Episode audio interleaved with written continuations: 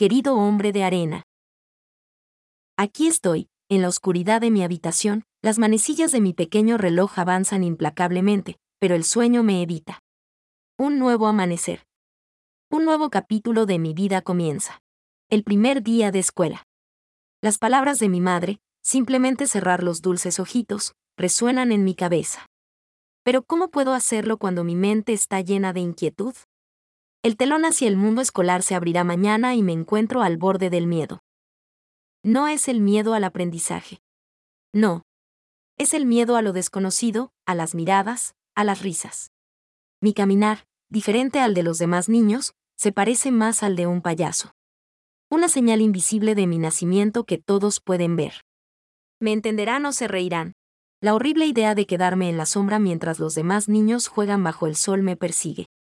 ¿Cómo puedo hacer amigos si soy tan diferente? Además, temo hundirme en el aburrimiento. Mientras mis compañeros descubren el abecedario, yo ya leo y escribo historias. ¿Será la escuela solo un día largo y monótono para mí? Te invoco, querido Sandman, en busca de consuelo, de consejo y de tu arena que trae el sueño. ¿Puedes calmar esta inundación de miedos y preocupaciones y regalarme un sueño tranquilo? Con esperanza. Niels. Cartas de Nils. Un niño que conocemos todos.